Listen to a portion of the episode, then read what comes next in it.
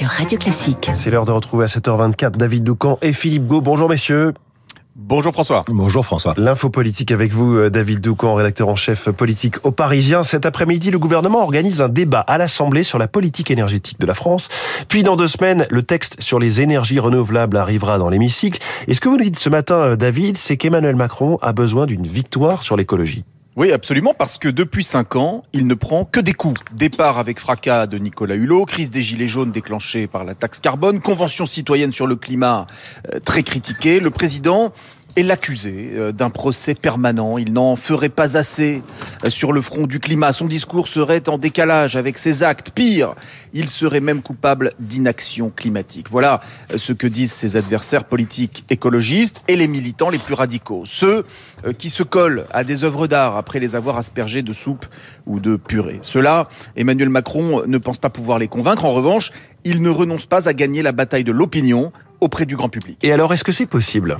Oui, c'est son pari. En constatant euh, que ces deux ministres, Agnès Pannier-Runacher et Christophe Béchu, peinent à passer le mur du son, Emmanuel Macron a décidé de le faire lui-même euh, dans les sommets internationaux, mais aussi sur YouTube, où il répond euh, directement aux questions des internautes sur l'écologie. Macron considère qu'il a un vrai bilan à défendre 22 000 kilomètres de pistes cyclables, un million de logements rénovés, un million d'aides versées pour changer de véhicule, etc., etc. Selon un sondage ELAB, 53% des Français estiment que l'exécutif n'en fait pas assez contre le dérèglement climatique, mais ils étaient 69% à penser cela en 2019. Preuve que l'opinion est en train de bouger. Comme si la radicalisation constante de certains militants poussait les Français dans les bras de l'écologie raisonnable prônée par Emmanuel Macron. Reste que pour cranter, le président a besoin d'engranger une victoire sur le terrain parlementaire avec l'adoption du projet de loi sur les énergies renouvelables. Les républicains, les républicains de l'Assemblée ont l'intention de s'y opposer,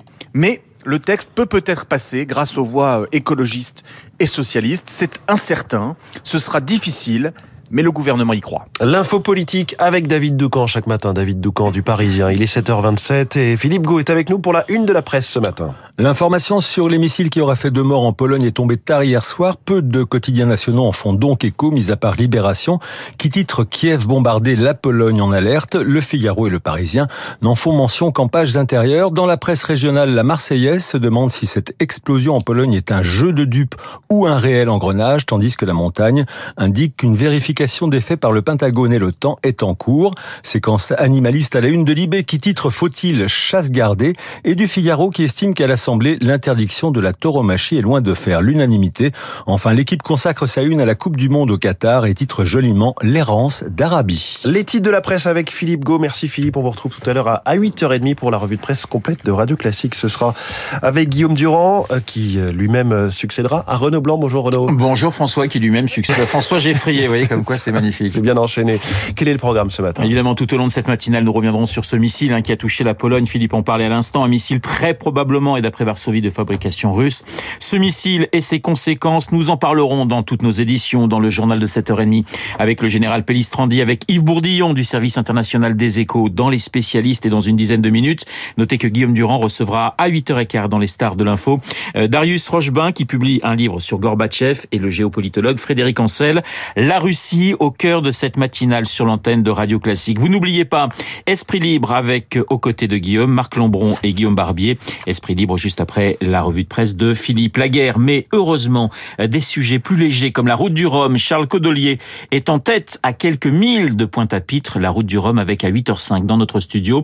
Rémi Pelletier qui anime tous les week-ends sur notre antenne Grand Large. Rémi, l'un des meilleurs spécialistes de la voile. Y a-t-il du vent en Guadeloupe et en métropole? Tout de suite, la météo.